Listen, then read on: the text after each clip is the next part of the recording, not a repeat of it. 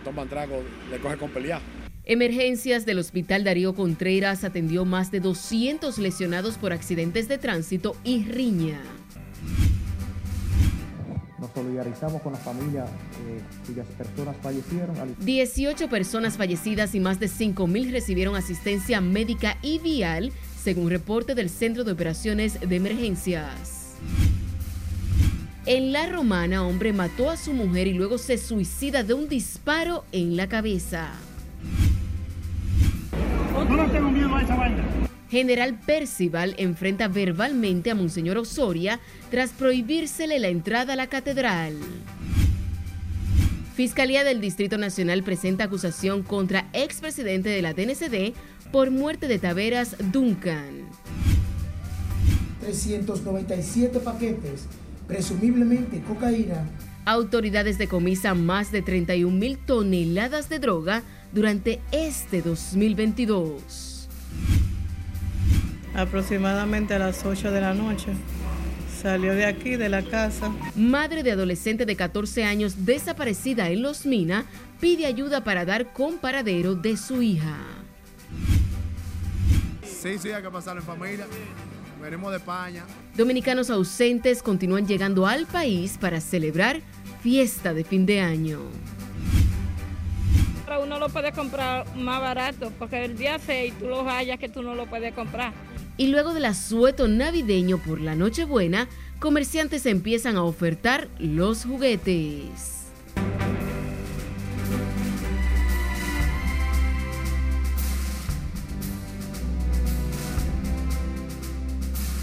Buenas noches, nos volvemos a reencontrar luego de las festividades de Navidad. Bienvenidos a esta emisión estelar de Noticias RNN. Soy Janeris León, tenemos mucho contenido informativo, así que vamos a iniciar de manera inmediata. Las atenciones por accidentes de tránsito y riña desbordaron los principales hospitales de trauma en la capital. Solo en el Darío Contreras, en un solo día, recibieron 206 lesionados. Las emergencias de los centros de salud se mantienen muy activas. Sí, le dice, aquí no nos amplía. No sé por qué, desde que toman trago, le coge con pelear. Por esta puerta han entrado decenas de personas durante el asueto navideño. Penosamente, muchos no lograron salir. En un solo día, el hospital Darío Contreras fue abarrotado ante el alto número de lesionados que fueron llevados al centro.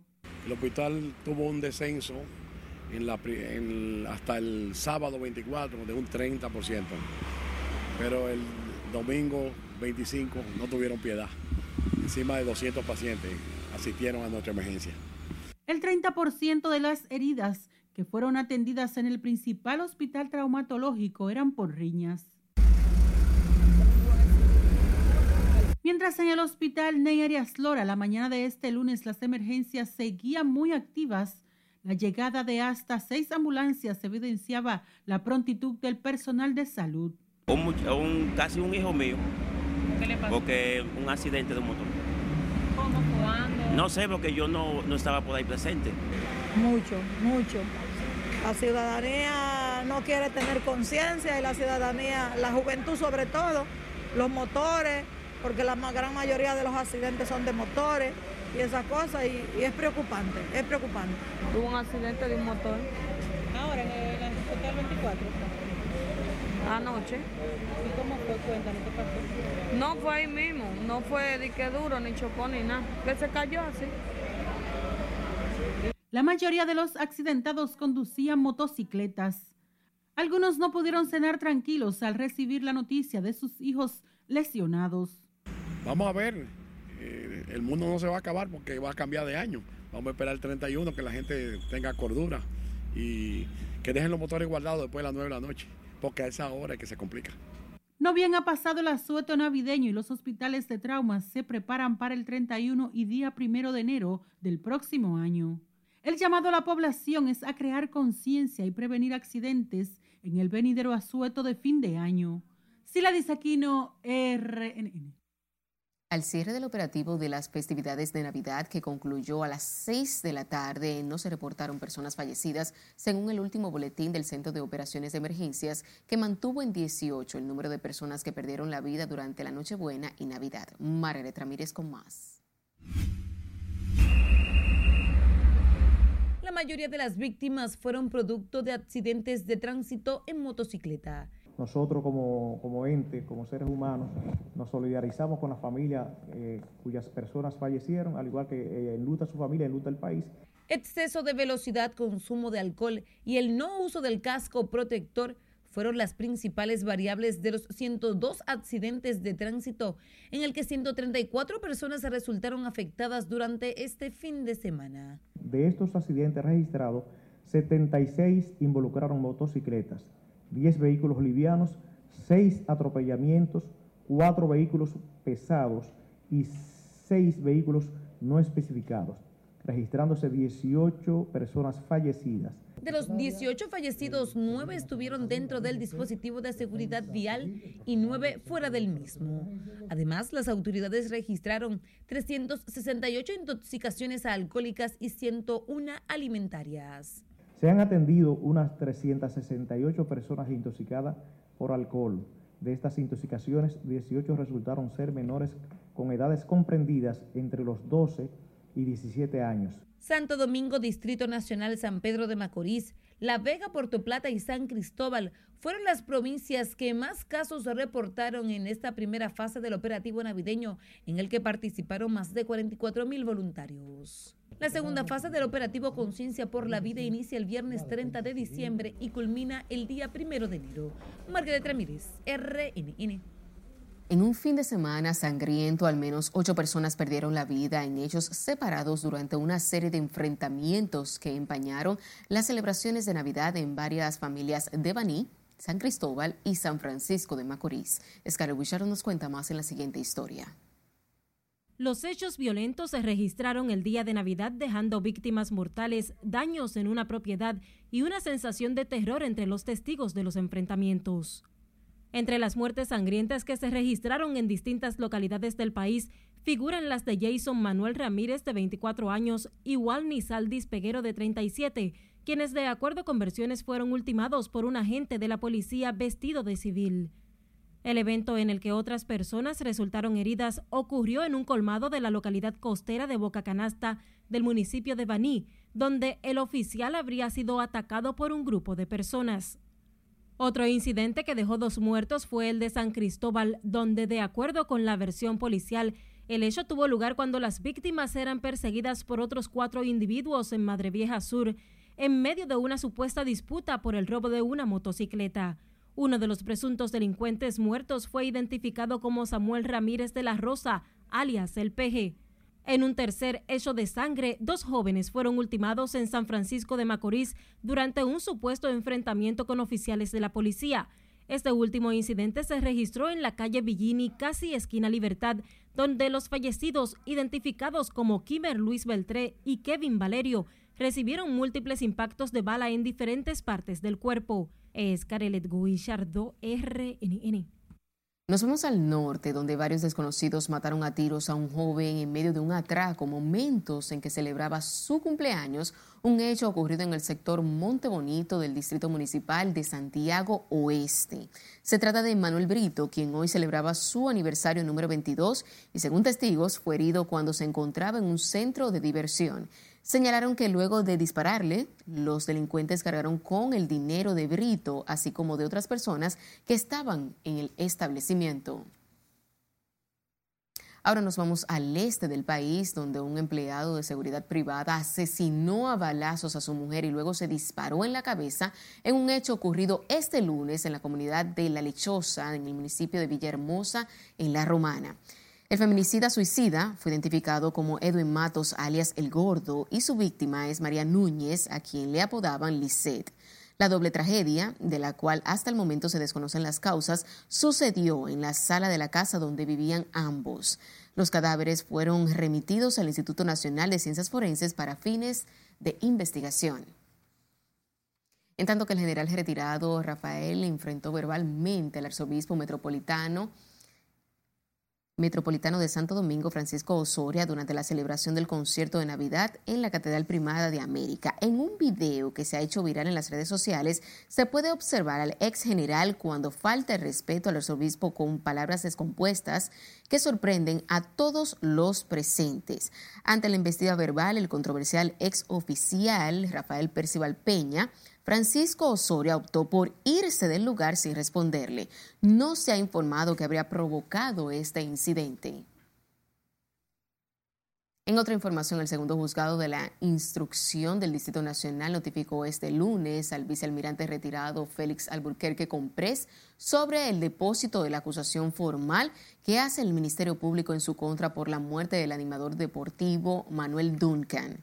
En ese sentido, el juez que preside la jueza Patricia Padilla fijó para el 15 de febrero el inicio de la fase preliminar del caso ocurrido en agosto de este año. Se recuerda que el expresidente de la DNCD se le impuso un año de prisión preventiva por haberle quitado la vida de varios disparos al señor Duncan durante un altercado en un establecimiento de comida rápida de la capital dominicana. La policía informó la tarde de este lunes sobre la llegada al país en condiciones de extradición desde Colombia de José Luis Alvarado, conocido como Chelo Alcarrizos, quien huyó a ese país luego de que la uniformada enfrentara a una red criminal en el referido municipio. A Chelo Alcarrizos, de 31 años, se le acusa de ser el líder de una peligrosa banda criminal que operaba en distintas partes del territorio nacional cuya banda rivalizaba con la de los papotrenzas. De acuerdo con la institución, agentes policiales viajaron hacia la República de Colombia para recibir en calidad de detenido a Chelo Alcarrizos y traerlo a la nación dominicana. La Asociación de Jueces de la República Dominicana y la de Fiscales acogieron el llamado de la procuradora Miriam Germán Brito para que ambos actúen con prudencia y respeto al sistema judicial. Nelson Mateo con más los choques entre, entre jueces y fiscales no nos ayudan mucho en nada, en nada para lo que es el desarrollo de una sana justicia. La procuradora Miriam Germán llamó a los fiscales a mantener las discusiones de los procesos en el plano judicial. En un comunicado público, la magistrada recordó al Ministerio Público que como órgano persecutor se debe tanto a la persecución como a la protección de los derechos del mismo imputado. Realmente somos lo que entendemos que, igual que lo ha planteado la magistrada Miriam Germán, los procesos no se llevan en los medios, los procesos se llevan en los tribunales. Muchas veces sí ha sido necesario llevar a los medios situaciones para, para llamar la atención a la población de cómo se maneja el tema, el tema de justicia. Eso, eso ha habido necesidad en algunos momentos. Los fiscales organizados acogieron el mensaje de la procuradora, quien también criticó los juicios paralelos o los cuestionamientos a las sentencias en los medios de comunicación. Sin embargo, entendemos que no es prudente entrar a esos, dimes y diretes que ha, habido, que ha habido en el sistema de justicia. los jueces tienen una manera de decidir que es a través de su sentencia. Y los fiscales tenemos la responsabilidad de responder esa sentencia de los jueces dentro de una sana crítica con un recurso sea el recurso de apelación o bien sea el recurso de casación. Algunos abogados calificaron como oportuno el comunicado de la titular del Ministerio Público. Yo entiendo que la procuradora está en una tesitura correcta. Si cualquier fiscal no está de acuerdo a lo que expresa el expediente, lo que debe, la justicia está para eso. Eso es igual que te digan voy a hacer esto. No, no, los tribunales están para eso. Yo entiendo que la procuradora está en lo cierto debe apegarse a la ley y llevarse el proceso por una, buena lista. No, no hay necesidad de criticar a ningún magistrado en cuanto a eso. Mientras que este legislador también se colocó al lado de la procuradora bueno, yo creo que por un lado los jueces hablan por sentencia y los fiscales hablan por sus expedientes. Los que deben estar bien sustentados son los expedientes, que deben tener la suficiente evidencia, las pruebas para lograr una sentencia, porque en justicia tú no ganas a nivel mediático, sino con tener una sentencia de irrevocablemente juzgado. La Asociación Dominicana de Jueces que preside la magistrada Elka Reyes saludó el mensaje y lo recibe como una respuesta sana al llamado de atención que la sociedad hizo a los magistrados Jenny Berenice y Wilson Camacho. Nelson Mateo, RNN. Recuerde seguirnos en las diferentes cuentas de redes sociales con el usuario arroba noticias RNN y a través de nuestro portal digital www.rnn.com.do porque actualizamos todas las informaciones las 24 horas del día, los 7 días de la semana. También recuerde escuchar nuestras dos emisiones a través de Spotify y de más plataformas digitales similares porque RNN Podcast es una nueva forma de mantenerse informados con nosotros. Es tiempo de nuestro primer corte comercial de la noche. Al volver, autoridades decomisan más de 31 mil toneladas de droga durante el año 2022. Y tengo tanto dolor en mi alma porque tengo tantos años buscando justicia. Mujer denuncia padre y hermana le propinaron una brutal golpiza. Que limpien la sulsa porque así uno no se puede bañar. Y residentes en el sector La Sursa piden ayuda para poder seguir utilizando aguas del río Isabela. Ya volvemos.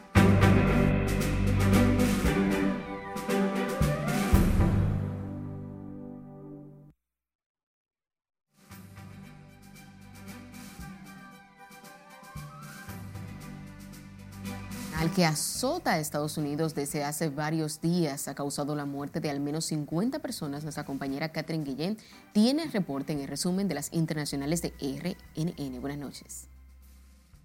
Así es, buenas noches. Las autoridades han informado que algunas personas han sido encontradas muertas en sus autos y otras han fallecido de un paro cardíaco al tratar de limpiar la nieve mientras las temperaturas aún son bajas. El número de muertes confirmadas por las autoridades en nueve estados del país ahora es de al menos 50, incluidas 25 en un solo condado del estado de Nueva York y está lejos de terminar, según advirtieron autoridades este lunes, tildándola como la tormenta del siglo. La policía brasileña detuvo a un hombre por colocar un explosivo en un camión de combustible cerca del aeropuerto de Brasilia. George Washington de Oliveira Souza, seguidor del mandatario Jair Bolsonaro, fue acusado de terrorismo tras el hallazgo del explosivo en la capital, donde el primero de enero se realizará la toma de poder del izquierdista Luis Ignacio Lula da Silva. China eliminará el requisito de cuarentena para todos los pasajeros que lleguen de fuera de sus fronteras y descartará todas las demás medidas restrictivas contra el COVID-19, incluida la cuarentena para pacientes que hayan dado positivo, el rastreo de contactos cercanos o la designación de zonas de riesgo a partir del 8 de enero de 2023, según anunció este lunes su máxima autoridad sanitaria.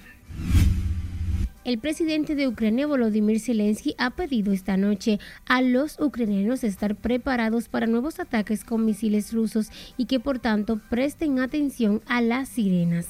En su habitual discurso de última hora, el líder ucraniano ha afirmado que la situación en la línea del frente es difícil, aguda, ya que los rusos están utilizando todos los recursos que tienen a su disposición y estos son significativos para obtener al algún avance. El gobierno marroquí anunció que va a endurecer las penas de cárcel contra los delitos de difamación en las redes sociales, una medida que será introducida en la próxima reforma del Código Penal. Y finalizamos este recorrido internacional con la dura tormenta invernal que ha sumido en el caos a gran parte de Estados Unidos y provocando una situación curiosa en el sur del estado de Florida, iguanas congeladas que caen de los árboles donde viven. Las organizaciones de animales advirtieron que hay que dejarlas tranquilas, ya que en la mayoría de los casos los reptiles sobreviven sin problemas y recuperan fuerzas cuando suben las temperaturas. Hasta aquí las noticias internacionales de esta noche. Paso contigo.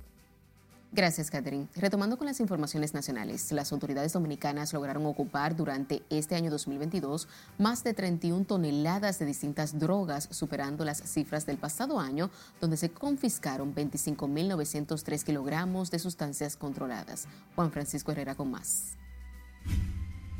Una embarcación de 28 pies de eslora sin nombre ni matrícula. La Dirección Nacional de Control de Drogas comunicó que junto a la Procuraduría, las Fuerzas Armadas, la Policía, agencias de inteligencia de los Estados Unidos y otros organismos oficiales han decomisado 31.113 kilogramos de distintas drogas, unas 31 toneladas. Se procedió a realizar el protocolo de inspección a la carga, encontrando en su interior 20 bultos conteniendo. Según las autoridades, ocuparon 27.732 kilogramos de cocaína, 3.346 de marihuana, 11.09 de éxtasis, 8.8 de hachís, 22.75 de crack, 1.21 de opio, entre otras sustancias controladas. Conteniendo 14 sacos con 424 paquetes de una sustancia. En esas operaciones conjuntas, desarrolladas en aeropuertos, puertos, fronteras, costas y otros puntos del país, se arrestaron a 21.162 personas, el 92% dominicanos y el restante extranjeros. De esta cantidad fueron extraditados o deportados a los Estados Unidos, 70 personas. Además se ocuparon 2.620 vehículos, 281 armas de fuego, entre ellas fusiles y escopetas, miles de municiones de distintos calibres, dos aeronaves, lanchas, equipos de radionavegación, radio de comunicación, lanchas, motores fuera de borda, así como 1.044.894 dólares, 36.789 pesos, entre otras evidencias. Juan Francisco Herrera, RNN. El Congreso Nacional cierra sus actividades legislativas este año con una producción que lo acerca a las 500 leyes y resoluciones aprobadas durante el año 2022 que casi termina. De ley que modifica la ley orgánica. Para senadores y diputados, el 2022 fue un año muy intenso en materia legislativa, siendo su mayor aporte la aprobación de la ley de extinción de dominio, un mandato de la Constitución de 2010 y las Naciones Unidas. Una ley que no le va a dar cabida ni a la corrupción del presente ni a la corrupción del pasado. Más de 450 leyes, resoluciones y reconocimientos fueron sancionados por el cuerpo legislativo. El desafío mayor que nosotros tenemos es tener un código penal que realmente se corresponda con los nuevos tiempos que estamos viviendo, una ley de deportes que realmente eh, le demos a este país.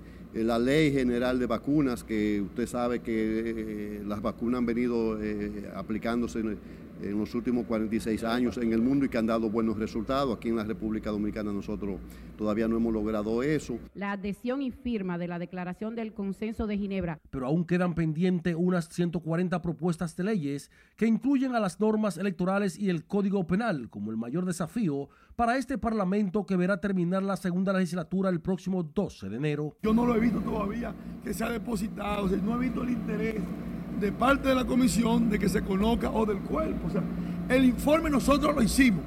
Lo que pasa es que hay ahí hay, un asunto de, esos grupos, reitero, que promueven el aborto, que promueven las causales, que tienen bloqueado el código, pero ese informe está hecho sin causales, sin aborto, o sea, con, con, con responsabilidad.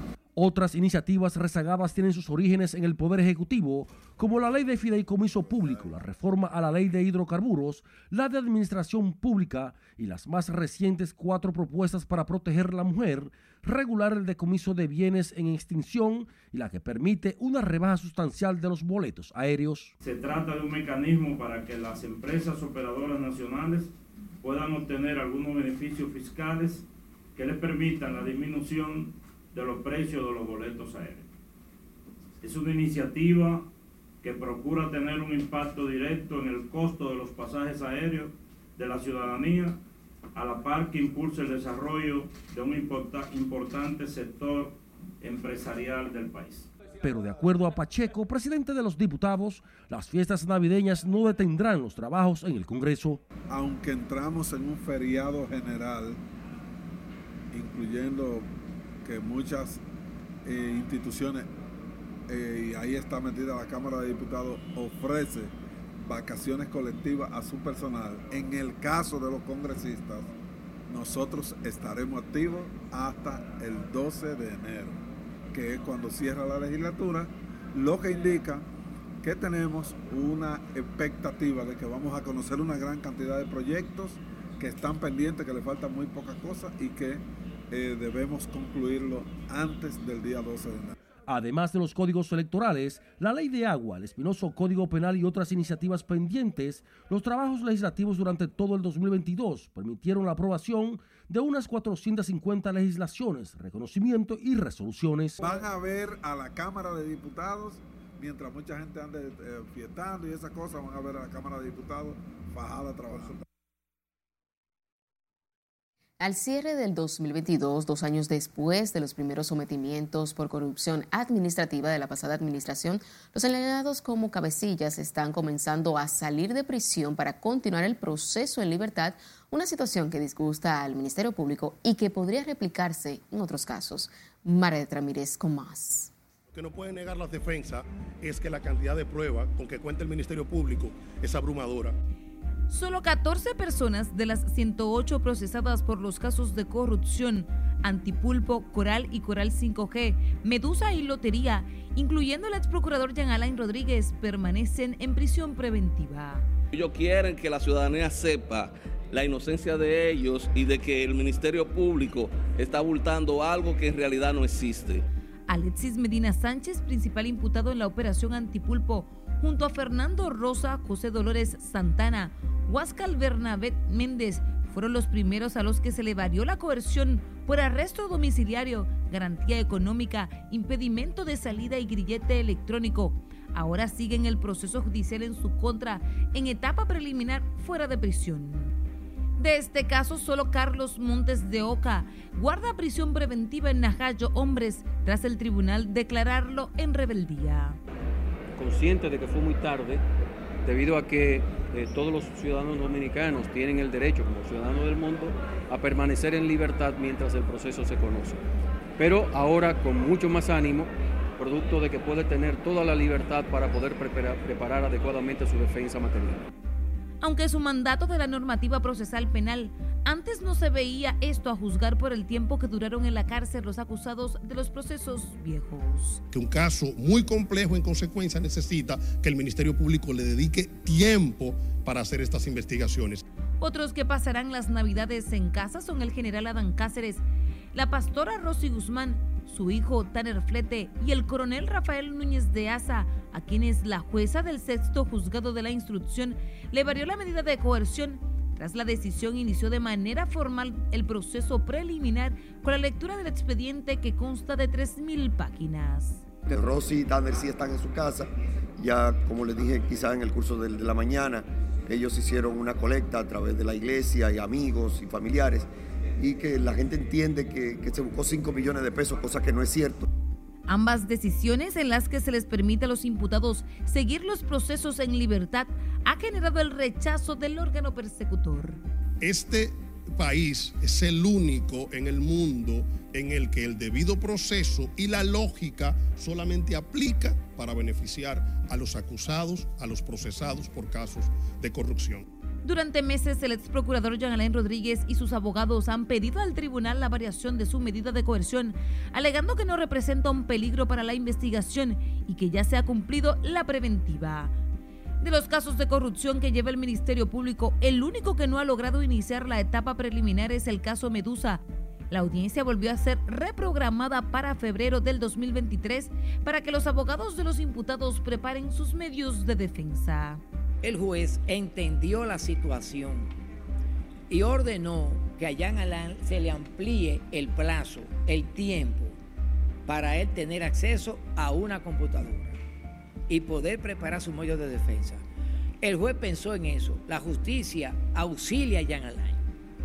Si es por el Ministerio Público que se jacta de decir que ellos son respetuosos de los plazos, que ellos son los garantistas, eso es mentira.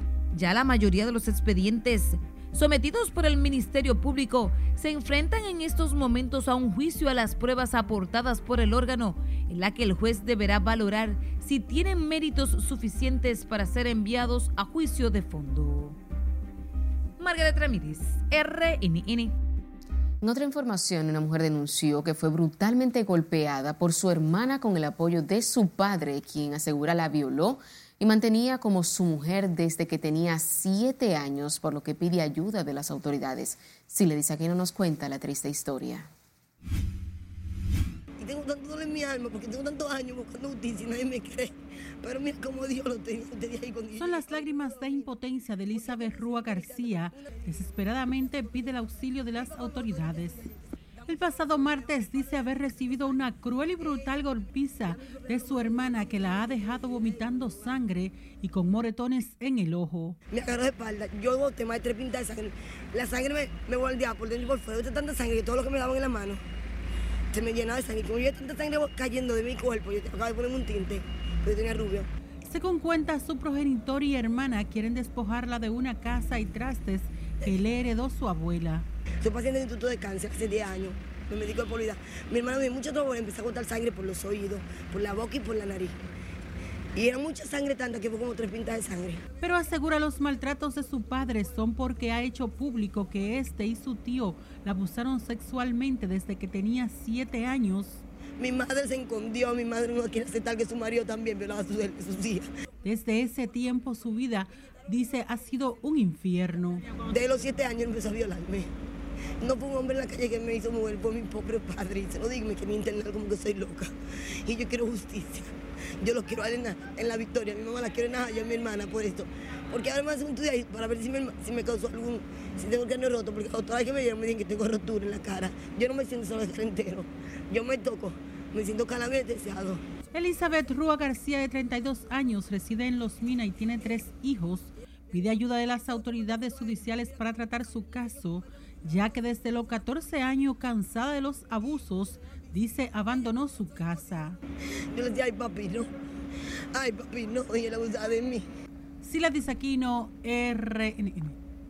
Residentes del barrio La Sursa en el Distrito Nacional piden a las autoridades sanitarias que se les acondicione el balneario de este sector ante las recomendaciones de salud pública de no utilizarlo por contaminación. Catherine Guillén visitó el lugar y aquí la siguiente historia porque ahora estamos en tiempo de calor, la gente le gusta bañarse. Mientras las autoridades recomiendan no usar el agua de los manantiales del sector La Sursa ante los casos de cólera, los residentes de este barrio piden que las pozas sean acondicionadas para ellos poder seguir disfrutando de este espacio recreativo. Que limpien la sursa porque así uno no se puede bañar. Si ellos la limpian es mejor para nosotros y que no la cierren. Otros se niegan a creer que las aguas de este manantial estén contaminadas. Yo lavo, me baño, yo vivo ahí mismo, soy nací y criado de aquí, yo sé por lo menos por dónde puedo estar contaminado, por dónde no, me vivo cuidando. Las autoridades continúan atendiendo a residentes del sector con cuadros de diarrea, pese a que no han confirmado nuevos casos de cólera en la zona. En este barrio, las autoridades han instalado dos hospitales móviles y al menos 20 tinacos de agua para que las personas puedan consumirla y evitar utilizar el agua de las pozas. En el día de hoy asistimos a cinco personas. Eh, caso sospechoso uno, pero no era, gracias a Dios, no era cólera, era un diarrea normal, por algo que se había comido y Aquí mismo lo, atendimos, le dimos suero para hidratarlo. Las autoridades que mantienen intervenida la zona aseguran que la situación está bajo control y mantienen otros casos bajo supervisión en momentos en los que residentes denuncian que se agotan los suministros de agua llevados a la Sursa por personal del Ministerio de Salud Pública y la Corporación de Acueductos y Alcantarillado de Santo Domingo. Catherine Guillén, RNN. El Ministerio de Salud Pública notificó la realización de otras 24 muestras de COVID-19, tras las cuales solo detectaron dos nuevos contagios del virus en las últimas 24 horas y ahora son 633 el total de casos activos en el país. Según el boletín 1012 emitido por el organismo de salud para el día de hoy, la positividad diaria está a un 20% y la ocupación hospitalaria es de 1.4%. Además, no se han notificado nuevos decesos por COVID en las últimas 24 horas, por lo que el total de defunciones se mantiene en 4.384. Un hombre resultó herido la noche de este lunes durante un accidente de tránsito ocurrido entre las avenidas Simón Bolívar y avenida Abraham Lincoln de esta capital. El hecho se produjo luego de que el conductor de una jipeta, según testigos, se desplazara en semáforo rojo e impactara a otro automóvil provocando graves daños en ambos vehículos. Bueno, yo venía cruzando en verde y un joven se comió el rojo. ¿Qué vamos a hacer? ¿Hubo heridos? ¿Usted herido? No, yo no estoy herido. El carro que, está, que tiene daño, pero eso es parte de la vida. Según informes en el país, ocurren en promedio 1.400 accidentes automovilísticos al año, por lo que conductores que no respetan las señales de tránsito. No dio testimonio de que ella se montó en ese vehículo. Nos vamos a otra pausa comercial cuando estemos de vuelta. Madre de adolescente desaparecida en Los Mina pide ayuda a las autoridades para dar con su paradero. De los clientes han estado muy flojos en estos días. Disminuye dinamización del comercio luego del asueto de Navidad y Nochebuena. Y designan a Gianilda Vázquez como cónsul en Miami. Esta es la emisión estelar de Noticias RNN. No le cambie que ya volvemos.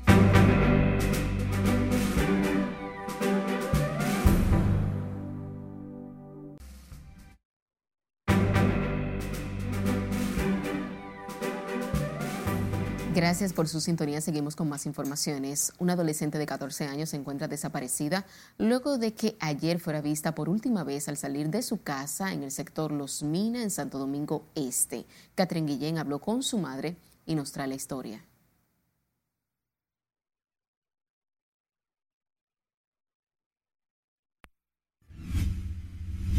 Y por favor solicito que si alguna persona tiene alguna noticia de mi hija, que se contacte con nosotros. La desesperación embarga el corazón de su Heidi Salazar, la madre de Omaidis Encarnación Salazar, una adolescente de 14 años de edad quien fue vista por última vez ayer domingo 25 de diciembre frente a su casa. Aproximadamente a las 8 de la noche. Salió de aquí, de la casa. Sin permiso salió y se montó en un vehículo de marca Mazda Demium, color azul, eh, azul claro. Y hasta la fecha no tengo ningún tipo de información de ella, no sé dónde se encuentra. La menor, quien cursa el tercero de secundaria, no cargó con ningún objeto personal al momento de su desaparición. Sin embargo, tampoco dejó rastros en el celular de su madre, el cual utilizaba para comunicarse con personas fuera de su casa. No me ha comunicado que tiene novio ni nada de eso, ni que había tenido ningún problema con nosotros, ni con una amiga, nada. Al momento de su desaparición vestía un pantalón licra negro, un suéter mangas largas negro y sandalias azules. Según narró su progenitora, ella se montó en un vehículo frente a su casa en la avenida Fernández de Navarrete, número 51, esquina Rosa Duarte. Me siento angustiada, desesperada y muy preocupada por cómo está la situación actual en la sociedad de delincuencia y de violencia, por lo cual le pido a ella que por favor, si se encuentra bien o donde quiera que esté, que por favor me diga dónde está. Cualquier información sobre Omairis, favor contactar a los teléfonos 829-558-4646, 849-859-7543 y 829-908-2012. Catherine Guillén, RNN.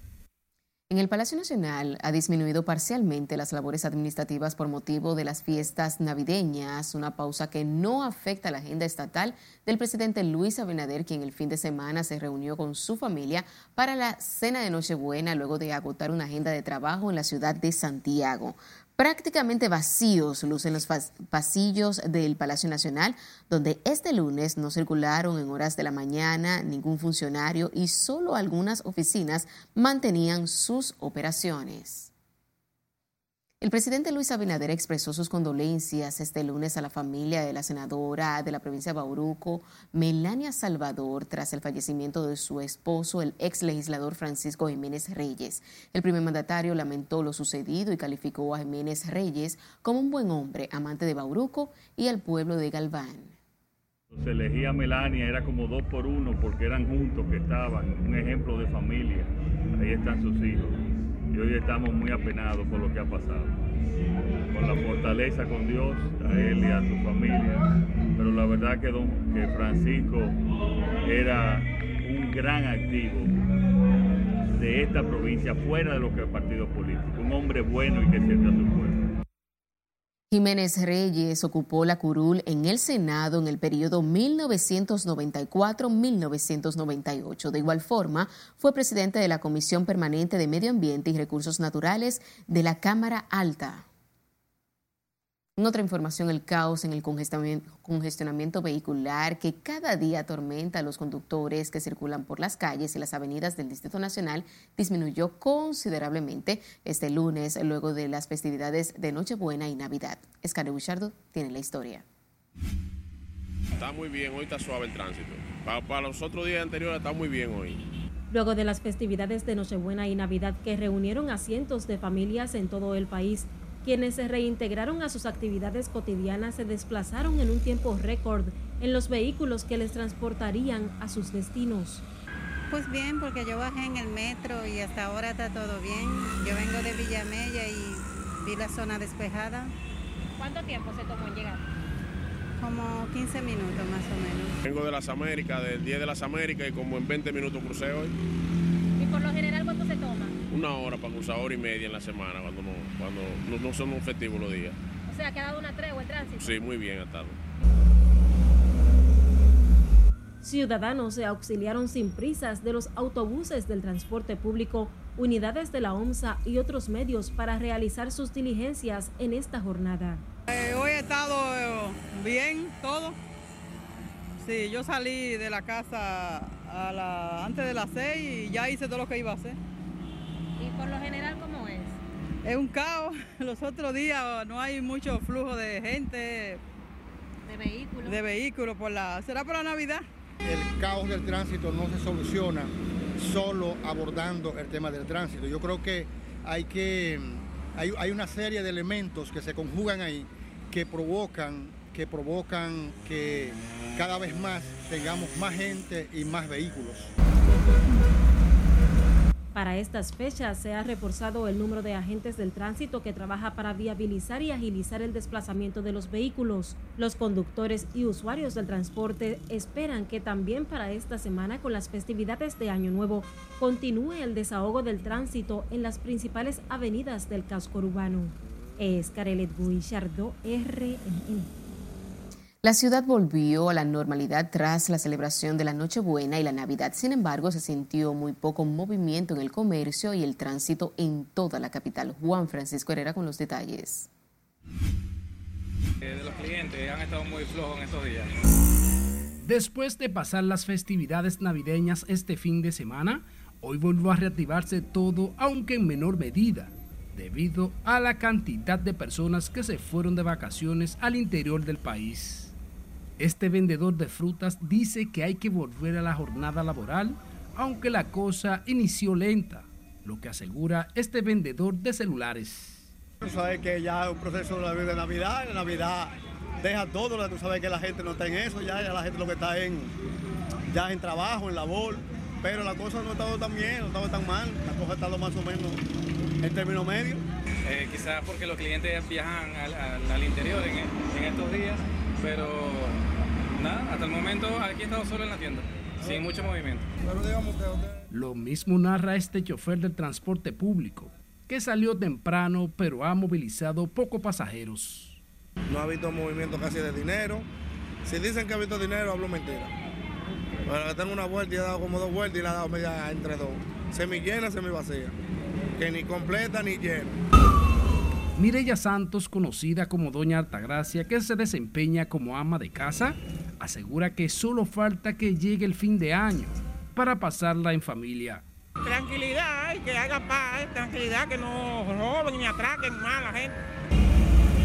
Este lunes 26 de diciembre se observó la ciudad prácticamente en calma después de lo motivado que fue el fin de semana, tanto en el comercio como el flujo de vehículos en toda la capital. Juan Francisco Herrera, RNN.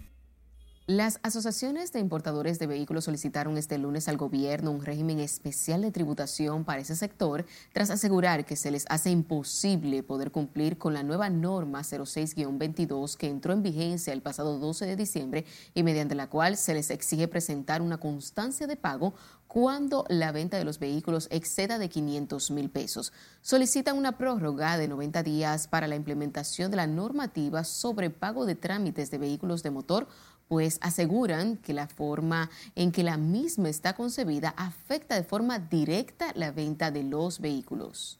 La implementación de reglas y normas acorde con la realidad del mercado que permitan a las empresas subsistir, trabajar con tranquilidad y expectativas económicas legítimas, acorde con la seguridad jurídica y el Estado de Derecho. La trabajar con transparencia, trabajar con tranquilidad desde que la vista pública salió en el 2021, este sector de vehículos usados no ha vivido con tranquilidad. ¿Por qué? Porque las reglas para nosotros en ese sentido deben aclararse y se aclararían con ese sistema o ese régimen de especial de tributación. Los importadores de vehículos alegan además que no, hay un procedimiento establecido para presentar la documentación de los vehículos usados recibidos por los dealers como avance a cuentas que se ven afectados en los procesos de los traspasos. Los directivos de estas asociaciones recordaron que ese sector es uno de los grandes contribuyentes a la sostenibilidad del Estado con el pago de aranceles e impuestos, por lo que abogaron por una flexibilización de dicha norma. Y con el objetivo de generar empleos, el gobierno dominicano trabaja para producir e industrializar el tabaco en San Juan de la Maguana. Julio César Mateo con más. Directivos del Plan de Desarrollo de San Juan afirmaron que el gobierno financiará la siembra de miles de tareas de tabaco. Sin embargo, como hay muchos pequeños productores, lo que hemos establecido es que se le va a hacer la casa de, la casa de curado eh, del tamaño adecuado para la cantidad de tierra que va a sembrar de esa manera y para que la utilicen dos veces para abaratar el costo. El gobierno ya ha habilitado una escuela en la que se procesa el tabaco, la que servirá de modelo a los agricultores que se suben a la producción del puro. Precisamente esta escuela es para nosotros extrapolar y transmitir la cultura tabacalera del Cibao a ustedes, la gente de San Juan. En la actualidad hay más de 6.000 tareas de tierras preparadas para ser sembradas de tabaco en el Valle de San Juan. Se van a sembrar 6.000 tareas y, y, se van, y se van a invertir, o se están invirtiendo ya, porque se ha invertido bastante dinero, hay varias casas de curado ya en fase de terminación,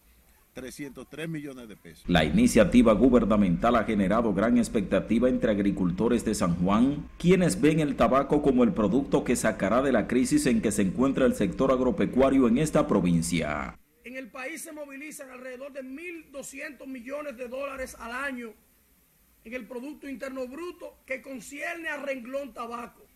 Es un rublo de alto rendimiento económico, que es lo que en la zona sur del país nosotros necesitábamos. El financiamiento e industrialización del tabaco en San Juan forma parte del plan de desarrollo económico anunciado por el presidente Luis Abinader durante un consejo de gobierno hace más de un año. En San Juan de la Maguana, Julio César Mateo, RNN.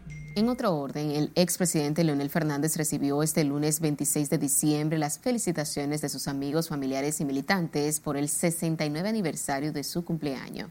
Senadores y diputados de la Fuerza del Pueblo también acudieron a la Fundación Global y Democracia y Desarrollo del sector La Esperilla a saludar al exmandatario en su día feliz, contento, ¿verdad? Haber llegado ya a 69, porque son 69, ya se van sumando, ¿verdad? Pero bien porque ya uno siente la experiencia acumulada, eh, el afecto de los amigos, el cariño, el amor eh, que tenemos con los familiares, con las amistades, en fin, me siento muy bien, feliz. El acto público de cumpleaños incluyó además un mariachi que amenizó el festejo del 69 aniversario del candidato presidencial y presidente de la Fuerza del Pueblo. Y sepa que fue designada como cónsul general de la República Dominicana en Miami, Estados Unidos, la dirigente política Gianilda Vázquez a través del decreto número 750-22. La fundadora del PRM sustituye a Jacobo Eugenio Fernández, quien estuvo en el puesto desde el año 2020 a la fecha. Gianilda Vázquez ostentaba el cargo de ministra del Estado sin cartera de la presidencia. Oh, querida, porque después está más caro. Nos vamos a nuestro último corte de la noche. Al retornar, vendedores de juguetes empiezan a ofertar los artículos para los más pequeños de la casa. Dominicanos ausentes llegan al país para las fiestas de Año Nuevo. Excelente, excelente. Los niños dominicanos necesitan este tipo de ambiente. Y ciudadanos de todas partes continúan disfrutando del Parque de Luces de Villa Navidad. No le cambie, que ya volvemos con más información.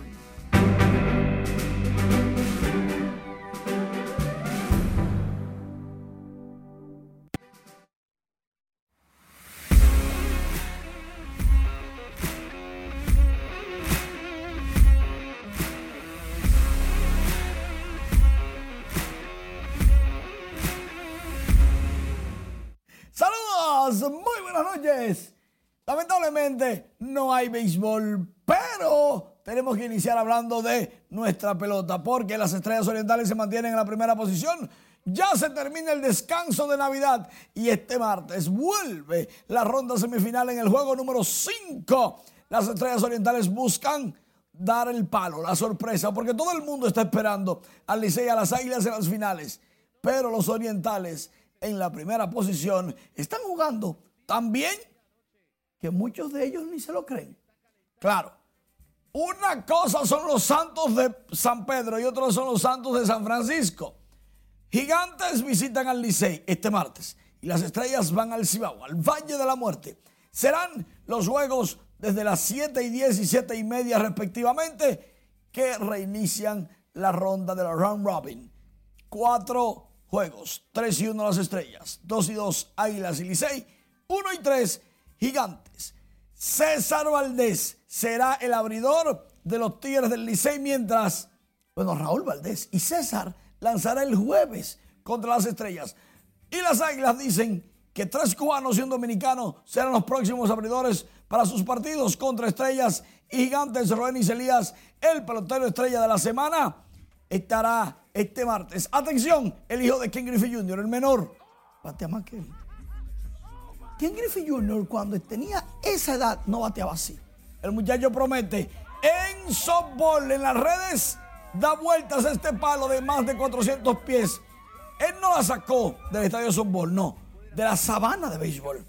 Mientras tanto, Maradona, que ya falleció, decía en televisión que Pelé era más grande, que tenía un sueño de jugar de cabezas fútbol con Pelé. Y Pelé le dijo, pues vamos a darle. ¿Por qué le traigo esto? Porque Pelé está prácticamente en un momento tan difícil en su vida porque padece de un cáncer que sus familiares cada día que pasa lo disfrutan con Pelé. Y el parte médico, y ellos dicen en una rueda de prensa, que por lo menos pasaron el 25 de diciembre con él vivo, que es importante. O sea, una nueva Navidad con el rey Pelé. Si Maradona dice que Pelé era el mejor, no hay discusión, era el mejor. Bueno, y a pesar de todo, sí, ha sido una bendición tenerlo todavía. Me gusta el dorado de este. Muchísimas gracias, Manny. A pocos días de finalizar el año, la venta de juguetes en las principales tiendas del país está un poco tímida. Sin embargo, la expectativa de que aumente la demanda de estos juegos se mantiene de cara al Día de los Reyes. Catherine Guillén tiene la historia. La venta de juguetes de cara al Día de los Reyes Magos aún no ha empezado a dinamizarse, aunque algunas personas ya han empezado a adquirir estos artículos para los más pequeños de la casa. No por la- el alboroto que pueda haber más tarde, más tardecito, entonces usted sabe cómo se pone esto de incómodo y lo que uno puede hacer temprano, uno lo puede hacer, lo hace. Para salir de eso temprano. De Navidad, lo de los niños son de Navidad y los otros comprándolo para no estar ahí andando tanto. Los pocos clientes que visitaban hoy las principales tiendas de juguetes de la ciudad aseguraron que comprando antes de que llegue enero evitan la multitud de personas y aprovechan los precios bajos. Uno lo puede comprar más barato porque el día 6 tú lo hallas que tú no lo puedes comprar. Porque después está más caro y ahora tiene que estar más barato, creo yo. Para los negocios, la expectativa es que el comercio de los juguetes se dinamice antes de la primera semana de enero. Eh, los juguetes están empezando ya a venderse, pero tenemos buenas expectativas hacia el fin de año y el principio del año que viene. Sin embargo, entienden que los precios en comparación con otros años están más baratos y asequibles. Bueno, este año los juguetes han bajado un poco, ya que los fletes desde China han bajado con relación al año pasado y sí, los precios con relación al año pasado han sido reducidos. Hasta ahora los juguetes de mayor demanda son las muñecas y los carritos, pero de aquí al 6 de enero todo puede cambiar. Catherine Guillén, RNN. Cientos de viajeros continúan arribando al país por distintas terminales aeroportuarias para pasar el asueto de fin de año en familia. Jesús Camilo se trasladó al Aeropuerto Internacional de las Américas y nos trae reporte. Ah, perfecto. Siempre muy a gusto cuando regreso al país. El flujo de viajeros que arribaba al país hasta esta noche vía el Aeropuerto Internacional de las Américas era notorio. Visiblemente alegres de regresar a su tierra a pasar el año nuevo se confundían en abrazos con parientes que le daban la bienvenida. Un objetivo común entre los viajeros desde Estados Unidos, Europa y otros países es compartir el año nuevo en familia. A su vez, llamaron a la prudencia y al comedimiento durante el asueto. Bueno, es una fecha para estar en familia y por eso estamos aquí. Vinimos a pasar unos días aquí, que lo veo muy bien todo, gracias a Dios y le exhorto a, mi pueblo que, se, que lo coja suave, tranquilo, para que no haya muerte ni, ni desastre aquí. No, a la juventud que por lo que se ve en las noticias y todo eso, que estén tranquilos, que se cuiden un chin, que la vida sigue, que es solo una, ¿eh? para adelante. Sin embargo, decenas de pasajeros con alrededor de 24 horas varados en la terminal aérea manifestaron su inconformidad por la falta de informaciones oportunas respecto a la suspensión de sus vuelos por las líneas JetBlue y Avianca, la tormenta de nieve que se registra en Estados Unidos. Desde las 3 de la tarde estamos aquí, amanecimos aquí. Estamos trasnochados, ya no aguantamos más ya. Nueva York. ¿Qué es lo que le informan? ¿Qué le dicen sobre la situación? que se ha atrasado el vuelo solamente. El regreso de viajeros del exterior contribuye además a dinamizar la economía nacional por el flujo de divisas que se registra en Navidad y Año Nuevo. Jesús Camilo RNN. Cientos de personas siguen acudiendo a visitar el Parque de Luces Villa Navidad para compartir y disfrutar de los atractivos con que cuenta este espacio. Juan Francisco Herrera se encuentra en directo y nos trae más detalles. Muy buenas noches, cuéntanos. Gracias, buenas noches. Decenas de personas continúan llegando aquí en Villa Navidad para disfrutar en familia. Excelente, excelente. Los niños dominicanos necesitan este tipo de ambiente. Largas filas de personas se observó hoy en Villa Navidad para disfrutar de los atractivos de este parque de luces, ubicado en los jardines del Centro Olímpico. Esta madre asegura que este lugar es ideal para disfrutar de las festividades de Navidad y fin de año.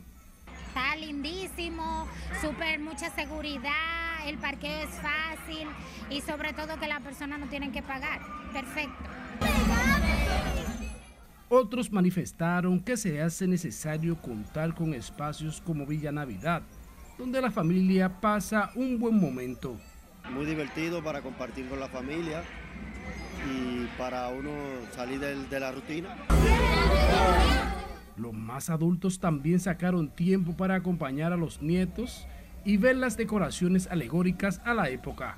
Que está muy lindo y tengo muy buenas referencias, vine a verlo me encanta porque esto hace falta al pueblo, para los niños, la diversión. Así que yo espero también disfrutarlo, aunque esté vieja, pero sentirme como una niña nuevamente. El Parque Villa Navidad se ha convertido en el lugar más visitado para pasar un buen momento en familia, sobre todo para el disfrute de los niños. Juan Francisco Herrera, RNN. Villa Navidad.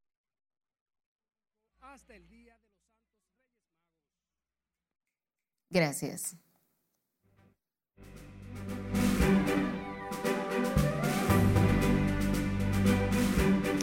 Ronaldo recibe un lujoso regalo navideño y Dari Yankee da por terminada su gira de despedida. Estas y otras informaciones nos detalla nuestra compañera Ivonne Núñez. Ahora vamos a pasar contigo. Buenas noches. Gracias, buenas noches. Una persona que pasó este fin de semana muy feliz fue Cristiano Ronaldo por recibir como regalo de Navidad nada más y nada menos que un Rolls Royce por parte de su esposa. Veamos a continuación todos los detalles. Georgina Rodríguez, esposa del futbolista Cristiano Ronaldo, le obsequió un lujoso Rolls Royce de 400 mil euros como regalo navideño. La modelo española compartió en su perfil de Instagram un video de las celebraciones de su familia en el que se puede ver a la reacción de su pareja, mientras que Cristiano también utilizó su perfil de la red social para presumir del regalo con una foto del vehículo con un gracias mi amor. Este fin de semana se estuvo celebrando Nochebuena y Navidad, momentos de calidad que se disfrutan junto a familiares y amigos y que por supuesto los artistas y personalidades públicos también comparten con sus seguidores en redes sociales. En familia, con trajes de gala o pijamas, árbol y luces de la época, Toño Rosario, Eddie Herrera, Nati Natasha, Mozart La Para, Cardi B, entre otros, se dejaron ver en las distintas plataformas. El cantante puertorriqueño Daddy Yankee dio por terminada su gira de despedida a la última vuelta World Tour en Miami, Estados Unidos, luego de anunciar su retiro de la música después de más de 30 años de carrera. Sobre el escenario dedicó unas palabras de agradecimiento a sus admiradores por haberlo apoyado durante tantos años. El príncipe Enrique y su esposa Meghan denunciaron este fin de semana el golpe de comunicación que representa, según ellos, la disculpa del diario The Sun por la columna que ataca de manera violenta a la duquesa de Success. La semana pasada, el antiguo presentador del programa de coaches Top Girl, Jeremy Clarkson, escribió que soñaba con el día en que Meghan desfilara desnuda por las calles de todas las ciudades del Reino Unido, al mismo tiempo que la multitud le gritara vergüenza y le lanzara excrementos, texto que posteriormente el medio eliminó. El film, protagonizado por Tom Cruise, Top Gun Maverick, la película de dinosaurio Jurassic World Dominion y la producción de Marvel Doctor Strange fueron las películas más taquilleras en el mundo en 2022. La segunda parte de la película que sigue la historia del aviador naval Pete Maverick Mitchell, interpretado por Tom Cruise, superó la cifra de 1.488 millones de dólares en taquilla internacional, de la cual el 48.3% de sus ganancias fue generada en Estados Unidos según el portal Box Mojo Office. Avatar 2 de James Cameron, que aún continúa en las salas de cine, tiene el reto de superarse a sí misma, ya que es la película más taquillera de todos los tiempos del cine. Hasta aquí diversión, pasen un feliz resto de la noche. Gracias. Finalizamos esta emisión estelar de Noticias RNN. Feliz resto de la noche.